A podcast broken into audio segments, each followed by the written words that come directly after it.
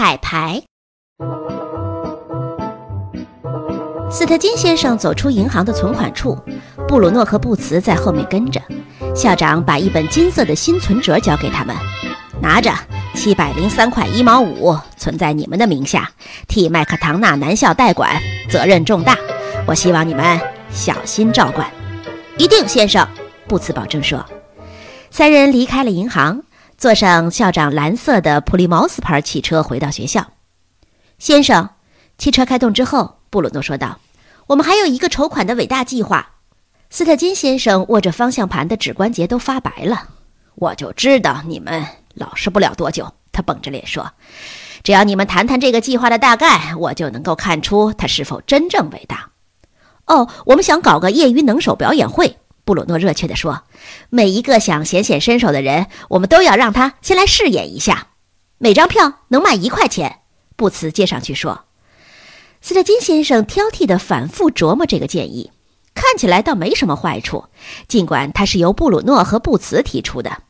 嗯，我想我可以批准这个计划。他有点勉强地说：“也许家长们会高兴过来看的。”嗯，每张票五块钱。布鲁诺更加的来劲儿了。沃尔顿，斯特金先生温和地说：“如果家长愿意花时间和金钱来参加这种活动，我们就应该按照正常的标准收费。”布鲁诺的金钱梦破灭了。是先生，他伤心地说道：“先生，你看，我们是否可以跟斯克林麦杰女校一起搞这次表演呢？”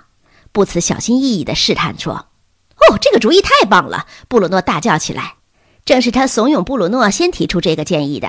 于是他接着说：“人越多，能手越多。”两个小伙子期待地注视着自己的校长。斯特金先生没有吭声，他想起了斯克林麦杰小姐上次给他通的电话，暗暗地盘算起来。也许这个女的多半还在生气，肯定不会同意她的学生来参加。抱着这个想法，斯特金先生说：“嗯，很好，我去跟斯克林麦杰小姐说说这件事儿。”这么说，您批准了？我们可以开始试演了？布鲁诺兴奋地问道。斯特金先生谨慎地点了点头。克里斯托芬·塔尔伯特住在幺零七室，他的门被猛然地推开，两位不速之客布鲁诺和布茨闯了进来。克里斯托芬站在房间中央，裹着一条毛巾。他的室友是一个新生，这时候吓得在书桌旁缩作一团。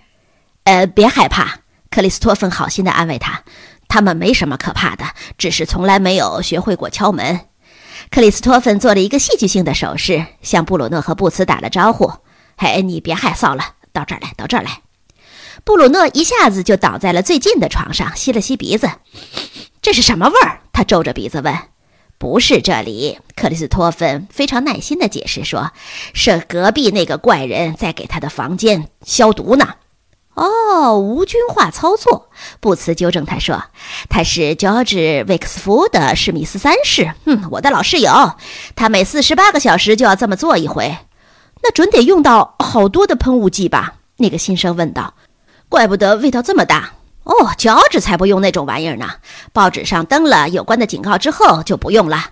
要是他因此破坏了臭氧层，太阳上的紫外线会直接射到他的身上。布茨解释说道：“所以他不会在房间里喷药物，他用药物水洗，全部都要洗到。”哦，他真是个卫生的人，布鲁诺说道。克里斯托芬，你有空吗？呃，我刚才在做作业。哦，这个嘛不重要。布鲁诺打断了他的话。我们现在需要八张宣传业余能手表演会试演的海报。克里斯托芬伸手拿出笔和纸。哦，呃，具体的要求是什么？他非常老练地问道。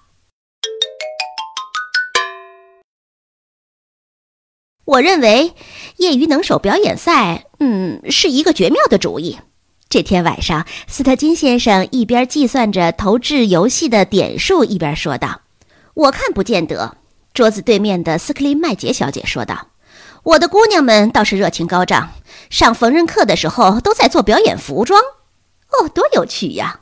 斯特金先生应道：“他不喜欢投掷游戏，做这件事情只有一条好处，那就是可以免去在斯特林麦杰小姐每周一次的立访时同她礼节性的交谈。”咱们开始吧，您先来，斯克林麦杰小姐。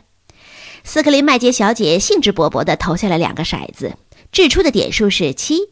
他往前走了七格，摸出了一张签，念道：“上监狱去，马上去。”他的声音再也听不见了。斯特金先生憋不住，扑哧的笑了出来。这笑声很像在窃笑。他的太太在桌子底下狠狠地踢了他一脚。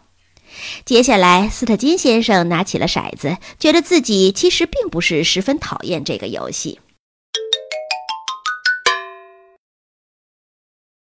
第二天下午的最后一节课简直没有办法上下去了，因为那些一心想当演员的学生都在看墙上的钟。业余选手演出会试演在四点整开始。正在上加拿大历史课的布鲁诺·沃尔顿非常巧妙地给老师做了一个暗示：“呃，已经三点半了。”他好像毫不留心地大声说了出来：“哦，天哪，时间过得真快！”好吧，今天我们就讲到这里。老师做了决定。嗯，我们不能让饰演主持人迟到，对吧？下课吧，同学们。布鲁诺走在走廊上，碰上了布茨，两个人匆匆忙忙地赶去主持饰演。一大群有待发现的明星浩浩荡荡地跟在后面。不久，他们又跟从斯克林麦杰女校拥出来的一大堆姑娘汇合了。行了，布鲁诺大声叫道，让人群安静下来。进来吧，咱们这就开始。我们要求绝对安静，让每个人都要有公平的比赛机会。布茨，来报第一个节目。